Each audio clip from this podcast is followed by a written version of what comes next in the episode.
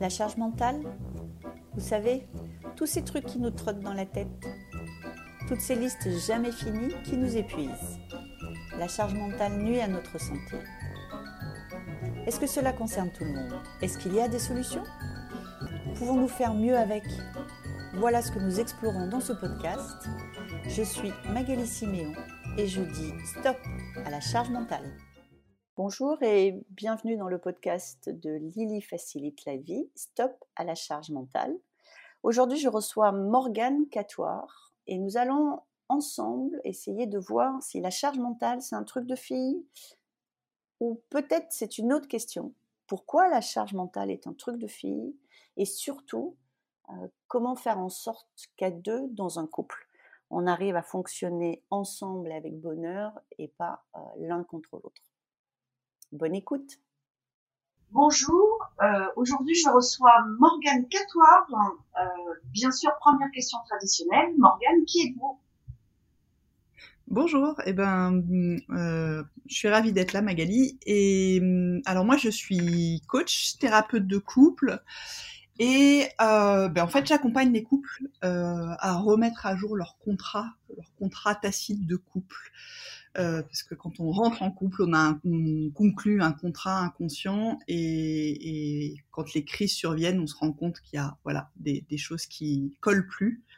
Et moi, j'accompagne les couples à, à, mettre de la conscience à cet endroit et à renouveler le sens de leur union. Voilà. Ok, il y a du boulot. En tout cas, il y a un marché. Pour prendre une, une terminologie très libérale, il y a un marché. Alors, seconde question rituelle, hein, et, qui, et on verra où elle nous emmène. Euh, pour vous, Morgane, c'est quoi la charge mentale? Alors, pour moi, la charge mentale, c'est quand même au départ quelque chose qui est très fonctionnel. C'est le travail intellectuel et, et psychique qui permet euh, d'organiser, de planifier. Euh, et d'exécuter des tâches de la vie quotidienne. Alors, ça peut être des tâches ménagères, des tâches parentales, les tâches administratives, sociales, etc. C'est, il y en a aussi de la charge mentale dans le travail avec euh, du montage de projets, etc. Mais la charge mentale, c'est vraiment toute cette, euh, mobilisation psychique, euh, voilà, qui va venir euh, s'inviter euh, plus ou moins en permanent dans la tête. Elle devient problématique cette charge mentale quand soit il y en a trop, il y en a trop de manière euh, empilée, euh, c'est-à-dire il y a trop de boulot euh, et trop de trop de, choses à faire à la maison et trop de choses à faire dans l'administratif, etc. Vraiment, il y en a trop. Soit il y a un psychisme et un physique hein, qui permettent d'exécuter donc un corps qui est fatigué, et donc là il y a aussi une problématique. Et il y a, à mon sens, un troisième endroit où la charge mentale est problématique, c'est quand cette charge mentale il euh, y a un conflit de valeurs, c'est-à-dire on suis en train d'exécuter des tâches ou de, la représentation que j'ai de ces tâches est contradictoire avec mes propres valeurs, ou alors, euh, on parlera du couple tout à l'heure, mais il y a une contradiction dans les valeurs au sein du couple sur ce qui est en train de se jouer là dans la charge mentale.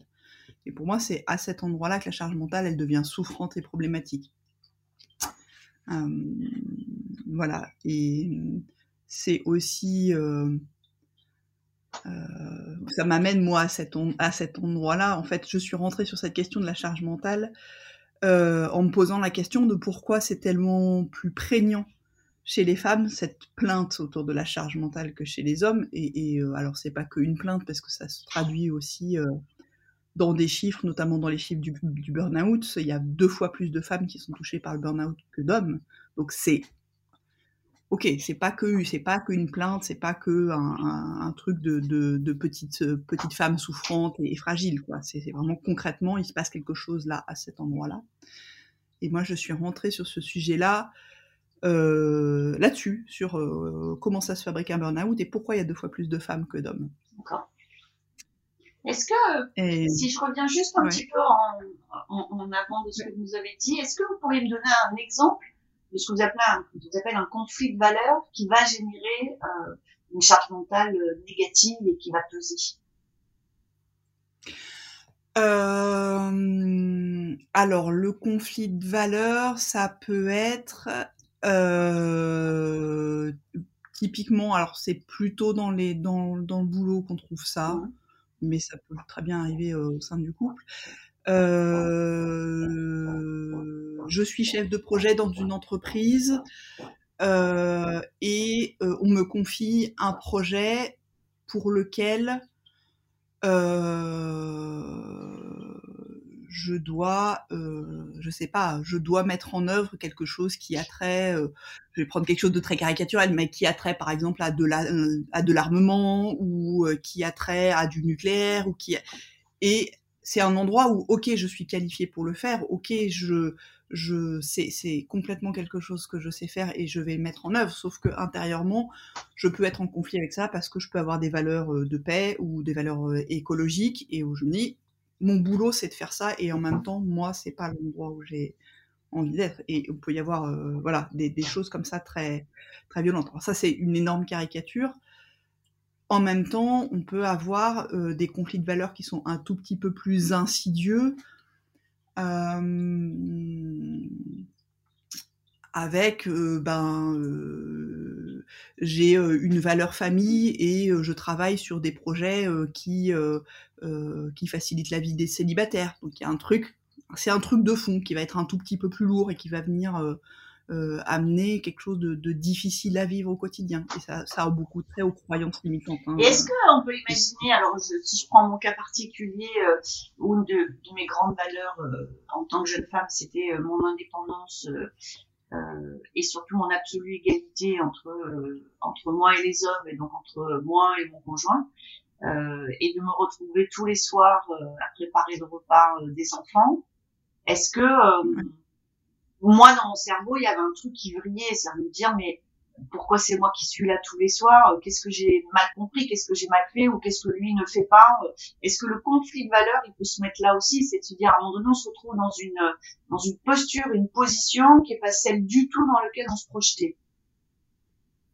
Ouais. Oui, alors euh, pour moi, là, ce, que vous racontez, Magali, il y a quelque chose de très... Euh, c'est du conflit de valeurs euh, parce que en tant que femme, on est euh, et maman et épouse et professionnelle. Hein et le conflit de valeurs, il vient se mettre là. Et, et c'est euh, dans, ce que je racontais sur la charge mentale, c'est pour moi le, croisement là. Euh, il y a une très grande pression sur les femmes à cet endroit-là, et effectivement, il y a du conflit de valeurs. Alors, c'est plus du conflit de rôle en vrai hein euh, sur ce sujet-là parce que la, société est construite avec, entre guillemets, des représentations sur ce que doivent faire les femmes et sur ce que doivent faire les hommes.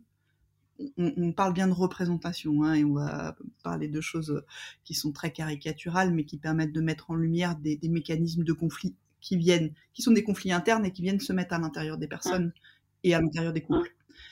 Euh, dans ce que dans ce que vous racontez là, il y a des attentes euh, sur les hommes qui sont très euh, axés euh, boulot et, y compris dans le couple, c'est-à-dire l'homme est censé être celui qui amène la sécurité financière. Voilà, à différents sur le patrimoine immobilier, sur la gestion financière, sur voilà et, sur la, plus grande rentrée d'argent dans le couple, on attend ça de l'homme.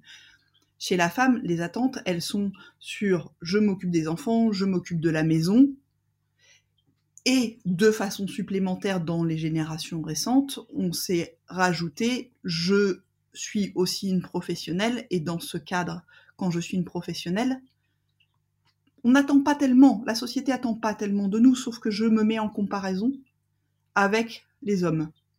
Et du coup, ce qui va être difficile, c'est que dans le travail et effectivement avec nos collègues, on est, on est en comparaison, on est euh, euh, voilà, on a l'impression qu'on est dans l'égalité à cet endroit-là. Sauf que quand la pression augmente, la pression sur les hommes, elle augmente à un seul endroit, qui est sur la pression de la représentation sociale, de ma puissance et de euh, du, du, travail.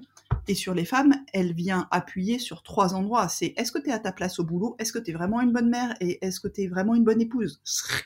Et c'est ces trois endroits identitaires là qui sont difficiles et qui sont extrêmement douloureux et que les hommes, ce qu'on évoquait un peu avant, ce que les hommes ont énormément de mal à comprendre. Ah, c'est clair, c'est clair. C'est sûr que. Mais, mais euh, pour leur défense s'il y avait besoin de les défendre. Euh, je l'ai vécu euh, de plein fouet pendant des années puisque j'ai trois enfants et, et, je mets des mots que très récemment sur le sujet. C'est-à-dire que finalement, la, si je peux dire, la conceptualisation de la charge mentale, de ce que c'est, de ce que c'est, de ce que c'est, de ce qui se joue, est quelque chose d'assez récent.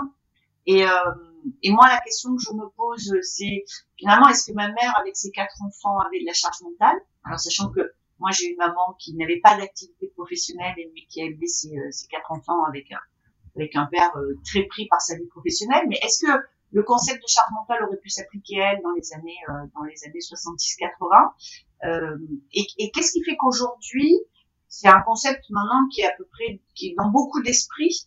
Là où moi, j'ai vraiment fait ma carrière et j'ai eu mes enfants en totale méconnaissance de ce qui était en train de se jouer. Parce que je pense que quand on sait ce qui se joue, quand on comprend ce qui se joue, on peut déjà avoir euh, une piste de solution. Mais quand on est juste victime de ces représentations qui nous tombent dessus partout où on va euh, et qui nous mettent finalement un peu toujours en situation d'échec, euh, je me dis mm. finalement tant qu'on ne comprend pas, on n'a aucune chance de pouvoir devenir acteur d'une solution, non?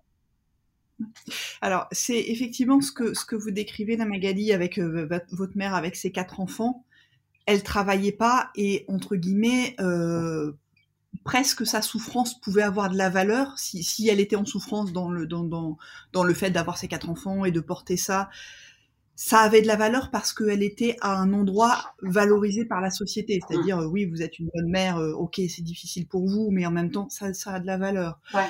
À l'endroit où, où, où, effectivement, hum, aujourd'hui, on parle de charge mentale, il y a beaucoup de dissonance parce qu'on est en train de se reposer la question de c'est quoi un couple, c'est quoi être un parent, euh, et, et, et c'est quoi être une femme euh, dans, dans, le milieu professionnel. Et il y a beaucoup de dissonance cognitive où on se dit mais je, moi j'ai pas envie d'être une maman euh, comme l'était ma mère, je, je veux pas vouer ma vie à ça. Est-ce que c'est est-ce que je suis une mauvaise mère si je suis ça? Euh, le ménage, ça m'intéresse pas, donc je délègue. Est-ce que je suis, suis, une mauvaise, une mauvaise épouse, une mauvaise, enfin euh, voilà, c'est quoi ma place avec ça? Et euh, de toute façon, euh, si jamais j'échoue quand quand je suis professionnelle, on me dit oui, bon bah t'es une femme. Mmh. Mmh. Il n'y a pas de salut. Il n'y a, pas de salut. Et effectivement, il y a, y a un truc de comme vous dites, de toute façon, on est toujours en échec à cet endroit-là. Mais c'est aussi on est dans cette période où on est en train de repenser euh, l'organisation du travail là et j'ai beaucoup d'espoir sur le fait que le Covid va permettre de rebattre les cartes plus vite que, que prévu. Euh, on est en train de rebattre les cartes de ce que c'est qu'une union et un mariage, enfin voilà, avec euh, une créativité énorme, mais en même temps quelque chose qui vient secouer les fondements de la société à cet endroit-là. Et qu'est-ce que c'est qu'être parent avec avec des gens qui veulent être parents seuls, avec avec des parents qui sont séparés et qui doivent fabriquer une organisation familiale, des familles recomposées. Enfin, il y a, y a beaucoup de choses à inventer à cet endroit-là, et c'est et c'est difficile parce que c'est pas cohérent avec la ce que la société attend de nous. Et là où, entre guillemets, il y a de la pression sociale, c'est la société euh, a besoin de stabilité pour euh, poursuivre, et donc elle attend de nous qu'on rentre dans des schémas euh, bien clairs et bien voilà. Et, donc la pression, elle est là, elle est à cet endroit-là de non, non, mais dès que tu sors des, dès que tu sors des cases, c'est mort, t'es, t'es, en échec. Ouais, en fait, l'image qui me vient quand je vous écoute, Morgane, c'est la belle-mère de Cendrillon, quoi. C'est-à-dire, ouais, on a le droit d'aller mmh. danser, si. Et donc, ok, on a le droit d'aller travailler, mais, euh, mais quand on au travail, ça serait bien que euh, on oublie qu'on ait des enfants parce qu'on peut voilà. Et puis euh, et en même temps, ça serait bien que nos enfants mangent équilibré, qu'ils fassent les bonnes études. et puis et puis quand on a fini tout ça et qu'ils ont mangé leurs légumes, ils ont pas ils ont pas touché à des écrans, on leur a raconté une histoire, qu'on soit hyper disponible pour monsieur quand il rentre le soir. Et c'est à peine une caricature. Alors je j'entends déjà des voix dans, dans les têtes de certains de, de mes copains mais euh, c'est à peine une caricature. Et, et je suis pas sûre que c'est très différent dans les jeunes couples. C'est-à-dire que quand moi je regarde autour de moi ces jeunes hommes qui disent euh, non mais moi je serais pas pareil, je trouve que l'arrivée de l'enfant est souvent le marqueur. Ouais.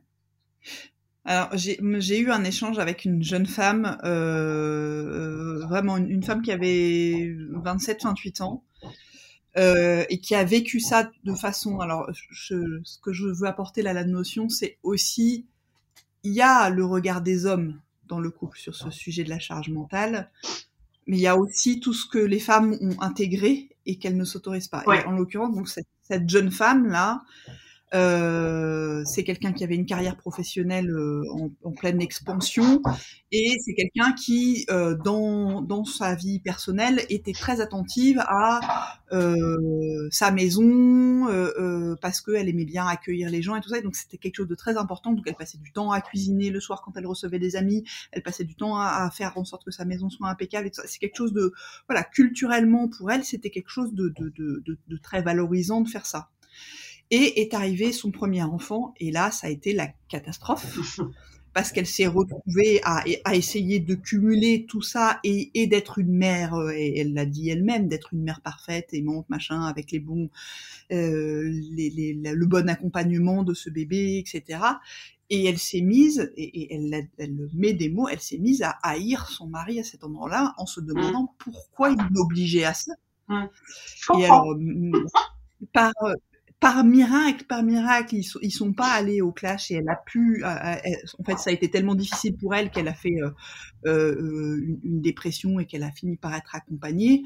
Et à un moment, ils ont pu avoir cette discussion avec son mari où elle a pu dire ça, mais je te déteste, pourquoi tu m'obliges à faire tout ça et tout ça?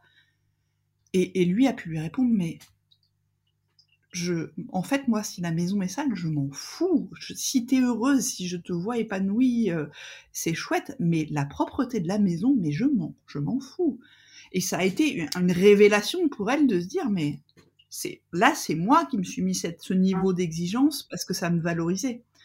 Et quand je parlais de, de, de contrat tacite de couple euh, tout au début, c'est effectivement cet endroit, c'est quand on commence à faire couple, on rentre euh, dans la phase de séduction avec j'ai ma représentation de ce que c'est de ce que c'est que d'être une femme euh, voilà telle que j'ai envie d'être etc et je, rentre dans le couple avec cette image là et, et, et l'homme fait la même chose et on commence à construire avec ça avec des des, des, choses qui sont pas entre guillemets complètement nous, qui sont des images, des représentations qu'on veut projeter sur l'autre de nous, sauf que mmh. ça nous enferme et qui sont dans des endroits où à un moment euh... donc euh, dès que c'est dans c'est dans le non-dit finalement le contrat de couple n'est pas un contrat explicite alors parce que tout ça tout ça en fait ce que vous aujourd'hui vous racontez de façon euh, très abordable euh, est, est, le résultat d'une somme de non-dits historiques qui émerge aujourd'hui, euh, alors bah, avec votre prise de parole, avec les ouvrages de Mona Chollet, euh, le, le dernier qu'elle a fait, pas le récent sur le couple. Et c'est vrai qu'aujourd'hui on met des mots. Euh, normalement, quand on met des mots, on dit qu'il y a une partie du chemin qui est fait, hein, aussi dans, le changement d'une personne. Euh, après, avec quelque chose qui m'interpelle en ce que vous avez dit tout à l'heure, c'est finalement, est-ce que euh, la question, c'est est-ce que c'est l'intérêt de la société que tous ces rôles évoluent et se modifient de façon importante? Est-ce que ça peut générer un déséquilibre? Le fait de repenser tous ces rôles peut générer un déséquilibre au niveau de la société, au niveau de l'ordre tel qu'on peut le voir dans une société? C'est une vraie question, mais en même temps, on, voit bien que dans la société, il y a des mouvements aussi très différents et qui sont pas que ceux des couples hétéros, parce que là, très typiquement, on parle de couples mmh. hétéros, mais mmh. on voit bien qu'il y a des tonnes de mouvements euh, qui sont et pour une évolution et d'autres qui sont et euh, voilà, c'est tous ces groupes anti PMA, euh, anti euh, voilà, qui moi me, bon, je, ça, ça, me qui, qui veut interdire euh, quoi que ce soit à un être à partir du moment où il est. Je veux dire, euh, qu'est-ce qu'on est en train de se raconter? Je, euh, Bon, en tout cas, voilà, il y a, il y a comme comme dans le, le, le couple, il y a ces frictions et ces, et ces crises qui viennent à un moment permettre de réajuster ou, de, ou, de, ou de cesser le système. Mmh. À l'échelle euh, à l'échelle nationale, il y a ces groupes là qui viennent entrer en friction, etc., et qui font avancer les choses euh, ou, parfois reculer. Hein, pas non plus euh, se raconter de bêtises. Euh, voilà. Donc il y a, y a une tentative de préservation du groupe et en même temps, voilà, sociologiquement, on sait très bien que ça peut avancer par crise euh, et parfois ça régresse et, quelque part euh, voilà c'est le, le, le, système lui-même qui est euh, en train de frictionner à l'intérieur pour essayer d'évoluer et peut-être peut-être à un moment ça peut amener à une cassure. Bon voilà là il y a encore euh, à l'échelle nationale des intérêts communs qui font que je suis pas sûr qu'on en soit là mais bon ça, fait partie des, possibles, des possibilités. En tout cas, ça peut, cette cassure, elle peut avoir lieu euh, ponctuellement au niveau d'individus, c'est-à-dire euh, ben, les moments où il y a des gens qui se font tabasser, euh, bon, des manifestations qui se finissent mal. C'est ces endroits-là où, on voit que, que, ça frotte trop fort et pas de, pas de façon constructive, en tout cas, à cet endroit-là. Mais alors, si on revient à, cette cellule qui est le couple et, et, qui est très très exposée, on le voit depuis plusieurs dizaines d'années maintenant. Euh, quel, quel conseil vous donneriez euh, Est-ce qu'il y a un conseil euh, vraiment, alors je ne vais pas dire magique, mais le conseil où, vous vous dites, si tous les couples avaient déjà ça en tête, ils gagneraient du temps, ils gagneraient de l'énergie? Alors, je, ce que vous évoquiez tout à l'heure, Magali, c'est mais quand les femmes parlent de charge mentale, euh, il y a un truc un peu chez les hommes. Euh, ah, ah, ah, mais qu'est-ce que c'est que ce truc mmh. J'ai, pas envie. J'ai pas envie d'entendre et en même temps je comprends pas. Je, fondamentalement. Je, je, je crois qu'ils comprennent vraiment pas. Je crois. Ouais. Je, je ouais. crédite de ça. Je, je, je, et, et, et oui, je pense qu'il y a une vraie sincérité là, là-dessus, sans, sans, sans, sans difficulté. Alors moi, c'est pas, enfin, c'est pas vraiment un conseil que j'ai envie de donner, c'est presque un exercice. Oui, très bien. Euh, parce que effectivement, il y a un moment, euh, il y a rien de tel que l'expérimentation pour, euh, euh, voilà, pour faire goûter ce que c'est que la charge mentale et ce que c'est que la vie d'une femme aujourd'hui, d'une femme qui travaille, qui a des enfants, etc. Il y a un truc à tester, mais alors il faut vraiment être ok pour essayer. Euh, c'est oh bah, Robert Neuberger hein? qui, qui, parle de ça et qui dit que dans, dans les séparations, il y a beaucoup de questions sur les, la, la, place du père dans, dans, dans, le, dans la parentalité et que au moment des séparations, certains pères découvrent à quel point c'est génial d'être un père et de, de, pouvoir euh, être comme ça en autonomie directe, en, en contact direct avec ses enfants. Moi, la proposition que j'ai envie de faire, c'est faites-vous cet exercice tout à fait merveilleux de euh, la garde alternée tout en restant en couple. C'est-à-dire, c'est-à-dire, prenez-vous chacun un petit carnet et euh, voilà, gardez-le pour plus tard et proposez-vous ensemble, mais décidez-le ensemble, de dire ok pour les les quatre à six semaines qui viennent, on va faire de la garde alternée, mais de la garde alternée euh, vraiment. Il y en a un qui va être en charge de la maison, des enfants, euh, de notre vie sociale, euh, c'est-à-dire euh, d'inviter des amis hein si on a envie, etc. L'autre ne fait que son, son travail, son, son, job professionnel à côté, et voilà. Ça veut dire qu'on accepte de si les enfants viennent nous voir et que c'est pas notre hein semaine de garde alternée, de dire non non tu, tu vas voir l'autre pour les décisions, etc. toutes les décisions et toutes les actions sont faites par l'un des membres du couple. Et voilà. Et on fait une, garde alternée une semaine sur deux pendant 4 à, 4 à 6 semaines pour voir. Et dans ce petit carnet, euh, vous allez bien vous abstenir de faire commentaires hein euh, au fur et à mesure de la semaine, mais vraiment laissez chacun expérimenter ce que ça fait. Et dans ce petit carnet, notez tous les moments où vous vous êtes dit ah là quand il, quand je le vois faire ça ou quand je la vois faire ça, ça, ça me gratte à un endroit qui est pas qui est pas ok pour moi. Mmh. Je, je vois quelque chose d'important pour moi ou alors euh, c'est difficile, ça peut être difficile aussi de, ben, de, lâcher. pas être le référent, de lâcher, de lâcher très difficile. Et aussi de noter euh, en face le waouh quand je le vois faire ça et quand je vois comment il a fait différemment, à quel point c'est à quel point c'est efficace, à quel point c'est léger pour moi, à quel point c'est joyeux, Hein. aussi de hein. se noter et de voir. Et de faire un petit point une fois toutes les deux semaines et, et, et, de, et de voir ce que, ça, ce que ça fait. Et à la fin de se dire qu'est-ce qu'on garde, qu'est-ce qu'on a envie de garder là-dedans, qu'est-ce que euh, voilà. Et c'est vraiment c'est quasiment une pratique de coaching. Ça peut être difficile hein, de, de, le faire, mais je pense qu'il y a que comme ça que euh, et les femmes peuvent apprendre à, à voir ce que ça leur fait de laisser cette place. Oui et les hommes ce que c'est euh, d'être euh, au, travail et d'être en train de se dire oui mais alors attends la machine à laver est empannée donc il va falloir que machin. Et donc il faut pas que j'oublie le dentiste du psy euh, du petit et il y a foot mercredi après-midi. Voilà. Et, et, et c'est pas la même chose. Et, et moi j'ai 100% confiance dans le fait qu'ils en ont les compétences en vrai. Bien sûr. C'est juste qu'ils n'ont pas l'espace pour se mettre dedans. Non, mais je, ça, ça sera le, mot de la fin euh, et, qui est un mot très équilibré. C'est euh, euh, que les femmes acceptent de laisser la place et que les hommes euh, se motivent pour la prendre. C'est un jeu à deux et, et qui est au bénéfice, je pense, de notre équilibre mental à tous. Ouais, ouais. Et avec beaucoup de douceur hein, sur ce lâcher prise. Hein, c'est pas, voilà, mais ça vient, ça vient, ça vient. En fait, à cet endroit-là, ça vient quand même toucher des questions d'identité. C'est quoi être une mère C'est quoi être une et, et, le bénéfice secondaire normalement de, cette, de ce rééquilibrage, c'est que toute cette question de charge mentale, elle, en fait, elle vient parler de euh, ce que Neuberger euh, appelle la maison couple, c'est-à-dire qu'est-ce qu'on se donne comme moyen ensemble d'avoir une vie confortable, et c'est les questions entre guillemets matérielles. Mmh. Et, et par contre, ce qui est oublié là-dedans, c'est le désir et la relation amoureuse. Et à partir du moment où on rééquilibre le poids de la logistique, de l'organisation, etc., il y a plus d'espace pour la relation amoureuse. Et c'est ça le bénéfice de cet exercice-là. Moi, je ne rajouterai rien. Merci beaucoup, Morgane, pour cette, pour cette dernière phrase magnifique. Merci. Avec plaisir. La charge mentale, vous savez, tous ces trucs qui nous trottent dans la tête, toutes ces listes jamais finies qui nous épuisent.